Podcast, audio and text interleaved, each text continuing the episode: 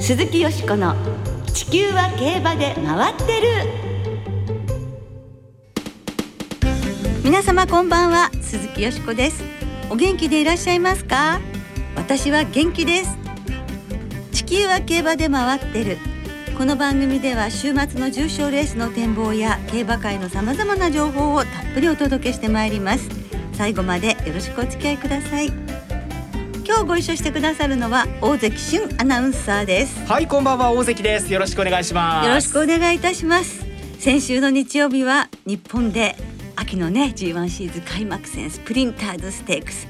そしてフランスで凱旋門賞とまあ競馬ファンにとってはたまらないもう朝からワクワクドキドキの一日だったんですけれども大関さんもねまあ一日楽しまれたと思います。ラジオ日経の凱旋門賞の生中継のね進行役もお務めになりましたね。そうですね。スプリンターズステークスから本当に長い一日だったんですけれどもね、ええ3歳であの強さだったらスプリント界も長期政権になるのかなと思いましたし、はい、で凱旋門賞実況中継の進行をしていて、うん、ゴールの前はですね、ええ、ちょっとみんな「え？え？っ?」て「いや競馬って難しいね」と。いう話になりましたけれどもね。そうですね。やはりまたね、馬場も悪かったですしね。やはりこう何が起こるかわからないし、ね。パリ競馬って難しいなと思いますよね。なんか今年はね、なんかいいことがあるんじゃないかなっていうふうにすごくね、個人的に一人でも心の中でも盛り上がっていたので、あの、あちょっともうね、力が抜ける感じもあったんですけどね。やっぱり競馬って難しいって思いました、はい、凱旋門賞って難しいって思いましたね日本からクロノジェネシスにディープボンド。さらに武豊騎手が凱旋門賞9回目の騎乗アイルランドのブルームで参戦したんですが、はい、残念ながら今年も勝利に手が届かずという結果になりました。そうでしたね。そしてまあディープインパクト3区のね日本生まれのスノーフォールもいましてあのオーナーもう竹豊さんのためにブルームをねやはりご用意されたということもありましたしあの日本のオーナーの勝負服が彩ってたじゃないですかそうですよね。ね。あれはすごくなんか嬉しかったですね。ねそんなレースを制したのはドイツのトルカータータストでした。ドイツ調教馬デインドリーム以来10年ぶりの凱旋門賞制覇となっています。日本では13番人気、えー、単勝1万1050円と全く人気はなかったんですが、はい、最後2着のタルナワに4分の3馬審査をつけて快勝でした。そうですね。最後にね。そのトルカータータッソのあのチームの女性二人いらしたでしょ？あはい、あの二人がもう本当にもう叫ぶようにして喜んでらして、監督ねそれで最後あの表彰式も監督とか泣いてらっしゃるような感じだったのであの女性二人もとても印象的でした。ねまたねだけど絶対あの日本の馬が勝ったりする日は来ますので。はいこの条件勝つ日も来ますので、ね、また来年に期待したいと思いますし、あのクロノジェネシスディープボンドブルーム竹豊騎手本当にね私たちに今年も今もさせてくれて本当にありがとうございました。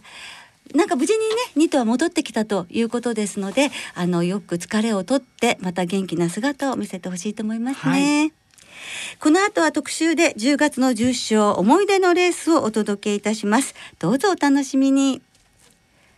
鈴木よしこの地球は競馬で回ってる。この番組は JRA 日本中央競馬会の提供でお送りします。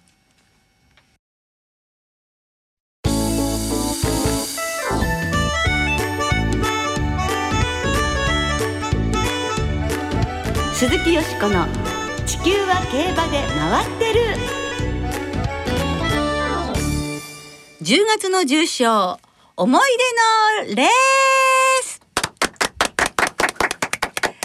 今週は10月に行われる重賞レースなどの中からリスナーの皆さんの思い出のレースそして私が特に印象に残っているレースご紹介してまいります。10月はジャンプも含めて重賞レースが13個あります。G1 は先週のスプリンターズステークス。来週再来週と今年は阪神競馬場で行われる秋華賞に菊花賞。そして今年は10月31日に東京競馬場で秋の天皇賞が行われます。はい。もうですか。10月はもうね言わずもがなですよね、えー、もう本当に最高の興奮時をねこう迎えてまいりますねそれでは10月に行われる重賞レースリスナーの皆さんからいただいた思い出のレースをご紹介しましょう。いっぱい来てるんですがまずはトラキシさんからです、はい、2000年にしんがり人気のダイタクヤマトが勝ったスプリンターズステークス、はい、2000年からスプリンターズステークスが秋の中山の最終日に移ってきて、えー、ちょうど10月1日でこの日が私の誕生日。あらら。2着のブラックホークから流して生まれんの万馬券取りましたおめでとうございます。おめでとうございます。一撃さん1993年の秋の天皇賞。ヤマニンゼファーと石庭竜王は2000メートルでも大丈夫と考えて人気薄のゴールデンアイとウマレン3頭ボックス買い。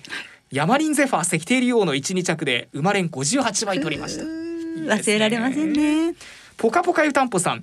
ジャスタウェイが勝った2013年の秋の天皇賞。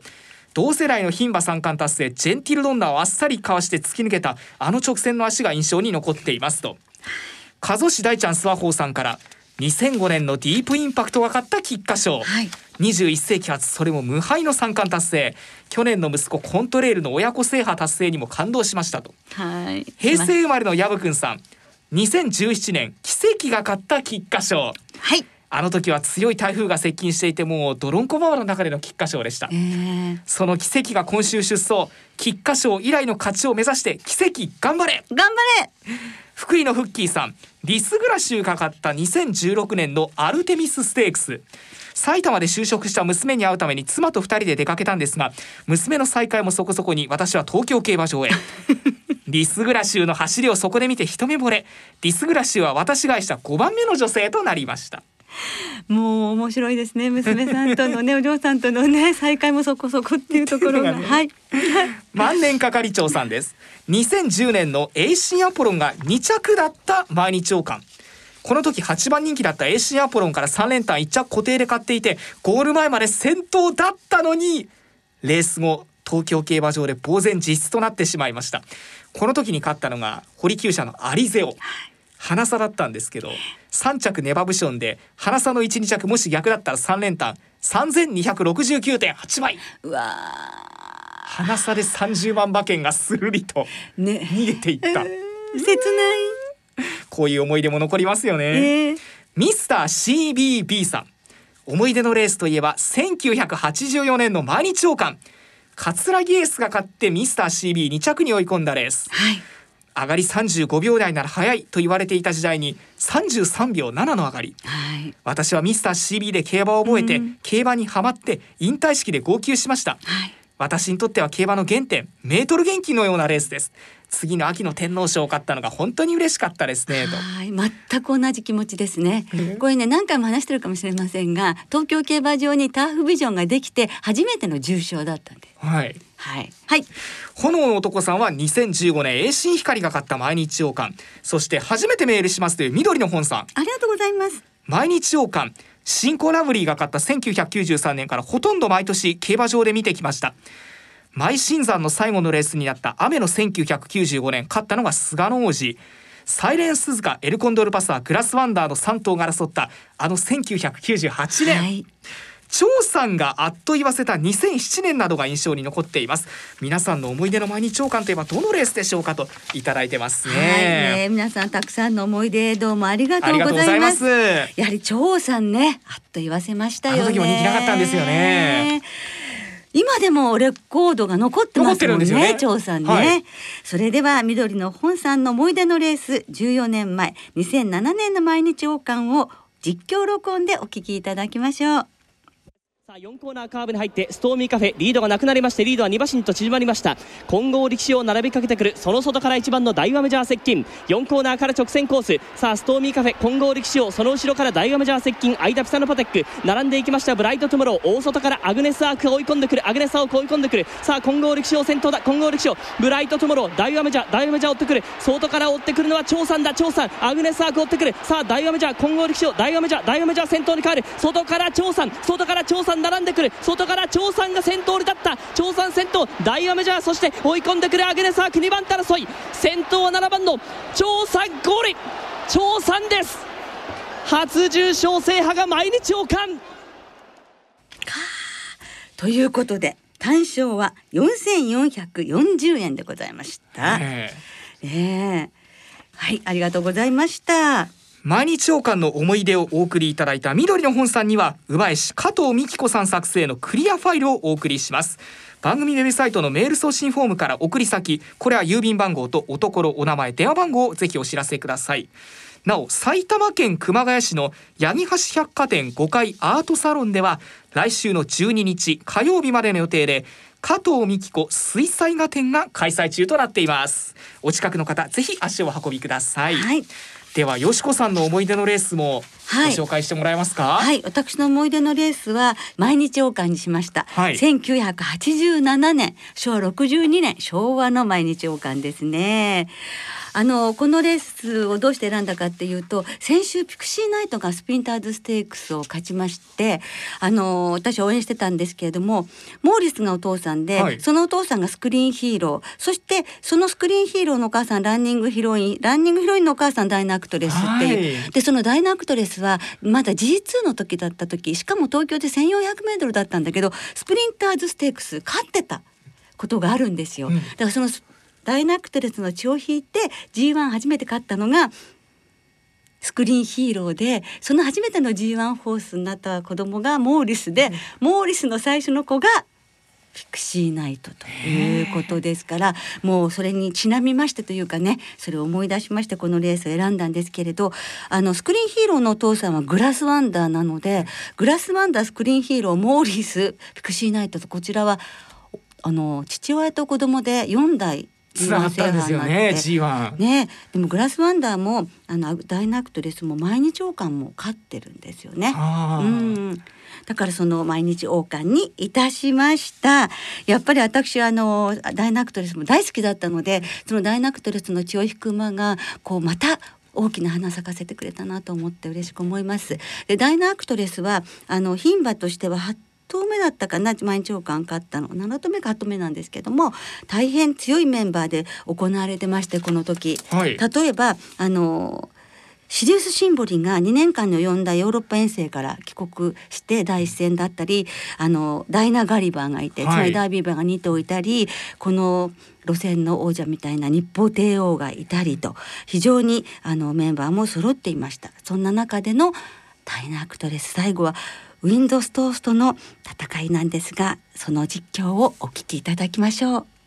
第4コーナーのカーブ1段になりました。直線。さあシルスシンボリが内から抜けるか。東証サミットラストスパートに入りました。あとは外から日報帝王日報帝王が東証サミットに並んできた。後のグループカーどうだ？ウィンドストースレジェンド帝王と接近した。さあさらに外をつきましてダイナアクトレス。さあ横に広がりました。坂を上りきった。日報帝王とそれからウィンドストース。日報帝王とウィンドストース。緑の帽子が2頭で200を切りました。そしてそのとこ外からダイナアクトレス。レジェンド帝王がその後4番手か。鹿島キングが懸命に4番手に上がってきた。前の3頭から遠い。ウィンドストースダイナアクトレス。ウィンドストースダイナアクセス並んでゴールイン。並んで入りました。ウィンドスソース一旦トップ。しかしダイナアクトレスの追い込み。こう一点で本当素晴らしいレースでしたね。またこの実況もね聞きたかったの。久しぶり長島アナウンサーですけれどもね。ね。もうそれでこの後天皇賞に行ってそれは敗れてしまうんですけれども天皇賞8着だったのね。でもその後ジャパンカップに行って3着 2400m でも。あ牝馬日本の牝馬としては初めての3着以内だったんですよね。そういうそのダイナクトレスの血っていうのがあのこれからもまたねどんどんこうつながっていってほしいなという思いも込めておりますが。全然ね大関さんは前の話ですけど どの辺からしてますかね？スクリーンヒーロー？そうですね。グラスワンダーですね、うん、やはり。あそうか、えー、もうちょうどあの時あのスペシャルウィークがいて、えー、それこそ毎日王冠といえば、うん、あのエルコンドルパサーと、グラスワンダーと、サーレンスズカの毎日王冠っていうのが非常に印象的でしたし、はい、ちょうどあの日は同じ日に京都大商店もあってそこはセウンスカイがすごい逃げ切りを小相手に決めてっていうところで、そうですよね。やっぱりあの、うん、毎日王冠と京都大商店が同じ日にあってそれを見てああいよいよ秋だって思えるこの週なんだなって思いますね。えー、すね。なので個人的にはあのこの2レース同じ日に今年見られるんだちょっと嬉しいですね。そうですね。今のはね1998年のね、えー、毎日岡の話でした。それではここで、えー、一曲皆様にお届けいたします。1987年当時こんな曲が流行っていました。ダイナアクトレスは南田陽子さんという女優の方がお持ちになっていてあの共同話のお一人だったので、はい、ダイナアクトレスっていう名前がついたんですね。それでアクトレス女優つながりでこの方にしました。後に大変なミュージカル女優になられましたね。本田美奈子さんでワンウェイジェネレーションです。鈴木よしこの地球は競馬で回ってる。ここからは週末に行われる重賞を展望していきましょう。その前に先週のスプリンターズステークス。よしこさんが見事生まれん敵地おめでとうございます。褒めたいこナイトレシステンシアいやよかったでございます。はい、8.9倍でございましたけれどもね。見事でございました。ございました。そして今週は土曜日に東京でサウジアラビアロイヤルカップ日曜には同じく東京で毎日王冠阪神競馬場で京都大商店が行われます、はい、まずは日曜日に東京で行われる芝 1800m の G2 毎日王冠を展望していきましょう1着馬には秋の天皇賞への優先出走権が与えられます G1 ホース2頭を含んだ13頭豪華なメンバーになりました金曜日正午の段階で東京競馬場天候晴れ芝ダートとも量です。クッション値10時測定で9.1標準となっています。10日日曜日の東京は曇り時々晴れの予報というところで、えー、予想も伺いたいんですがお便り一通最初にご紹介させてください。はい。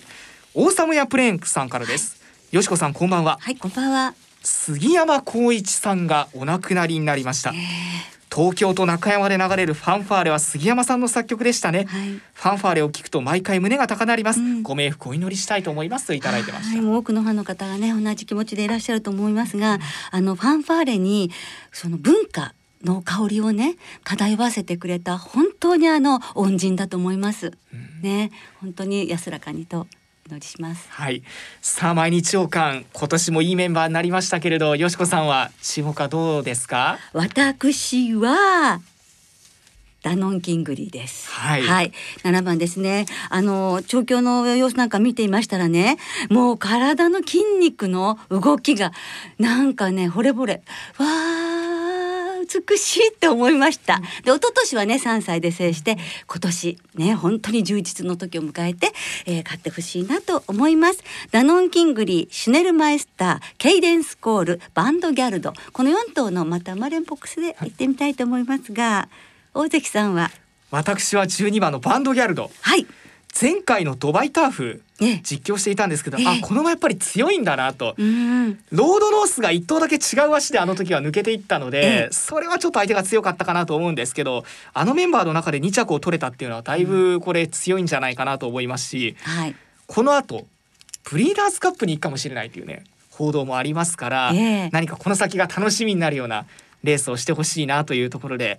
福永雄一騎手に藤原秀明厩舎、えシャフリヤールのね今年ダービー勝ったコンビですから、ここもいいレースしてほしいなというところで、はい、バンドギャルド頑張れ馬券ですかね買いたいのは。はい続いては日曜日に阪神で行われる芝 2400m の G2 京都大商店の展望です。久々に阪神の京都大商店になります、はい、このレースの勝ち馬にも秋の天皇賞への優先出走権が与えられる一戦となっています。金曜日正午の段階で阪神競馬場晴れ芝ダートとも両9時30分測定の芝のクッション値標準の8.8日曜の阪神は晴れ時々曇りの予報が出ています。週末はいいお天気で京都大商店が行われてくれそうです、はい、こちらもなかなかいいメンバーになりましたが、吉子さんの注目としては？そうです。もちろん心の恋人奇跡。あの赤十一番あのさあれですよ。菊花賞を制してから4度目の秋がやってまいりました。それまでねここまで勝ちがないんですけれども本当に上位にずっと入ってるんですよね。なんとか和田龍二との新しいコンビで、えー、いい結果が出ないかなと思っています。そしてやはり復調の姿が見たいというアリストテレス。そしてヒートオンビートアイアンバローズ。この4頭のボックスでいきます。はい、はい。私は3番のステイフーリッシュ、はい、本当に大崩れなく走りますし阪神も実績があるので、えー、阪神も合うと思うので久しぶりに重賞を勝つところがこれ川崎騎手がね、えー、乗り換わってますけどどういうレースしてくれるかというところもちょっと注目して見てみたいなと思いますけどね。はい、ねではリスナーの皆さんからいただいた予想もご紹介しましょう。はい、お願いします。ゾウタンさん毎日王冠はヴァンドギャルドとケイデンスコール。京都大賞典ヒートオンビート。サウジアラビアロイヤルカップはコマンドラインというねこちらも注目ですね、えー、はい。オーサムヤプレンさん京都大賞典キセキの復活、うん、毎日王冠ダノンキングリー。サウジアラビアロイヤルカップはコマンドラインと。中堅さんも京都大賞典は和田騎手に乗り換わったキセキ。毎日王冠はついに G1 を手にしたダノンキングリーからいきたいと思います中堅さん一緒だ両方ともあそうなんですね平成生まれの薮くんさん京都大商店は菊花賞以来の勝利を期待したい。奇跡。よしこさん、はい、そろそろ本当に期待していいですよね。いいです。4年ぶりの勝利を見たいと思います、はい、タイテーム3区の昴生さんサウジアラビアロイヤルカップケッツァー京都大商店奇跡。ワールドエースさんサウジアラビアロイヤルカップコマンドラインの走りに注目と、うん、マミリンさん毎日王冠はダノンキングリー。京都大賞典はアリストテレス。サウジアラビアロイヤルカップはアルジャンナの弟コマンドライン本命で加藤信弘さん。サウジアラビアロイヤルカップはうなぎ登りとガトーフレーズ。毎日王冠。ダノンキングリートーラスジェミニマイネルファンロン。京都大賞典はアリストテレスにオセアグレイト。ポカポカ湯たんぽさん。左回りに強いサンレーポケット。毎日王冠一発を期待。京都大商店はアリストテレスと巻き返し。サウジアラビアロイヤルカップはやはりコマンドラインと。氷川菜の大ファンのマルちゃんさん。京都大商店はヒートオンビート休み明けでも毎日王冠はルメール騎手に戻るシュネルマイスター。関谷うまいもんさん。サウジアラビアロイヤルカップはステルナティーや。これステルビアの妹にあたる血統ですね。京都大商店はヒートオンビート。毎日王冠は三歳馬シュネルマイスターからといただいてます。はい皆さんありがとうございます。ラストドラフトとヒートオンビート兄弟で。あね東西で出走お母さんがこれ桜花賞馬のマルセリーナ、ね、そうですね。それもちょっとなんか買いたくなっちゃいますけどね。ね、はい皆さんどうもありがとうございました。またね時間のところで全部ご紹介できなくて申し訳ございませんでしたなおこの番組は金曜日のお昼過ぎに収録しています。その後発表された出走取り消し機種変更などについては JRA のウェブサイトなどでご確認ください。また重賞の予想は番組ウェブサイトのメール送信フォームから金曜日の正午までにお送りください。はいよろしくお願いいたします。来週は G1 そうだしも出ます。ユーバーレーベンも出ますね。そうですね。秋華賞です。そして府中牝馬ステークスの展望を中心にお届けいたします。お聞きの皆さんの予想ぜひ教えてくださいね。お待ちしています。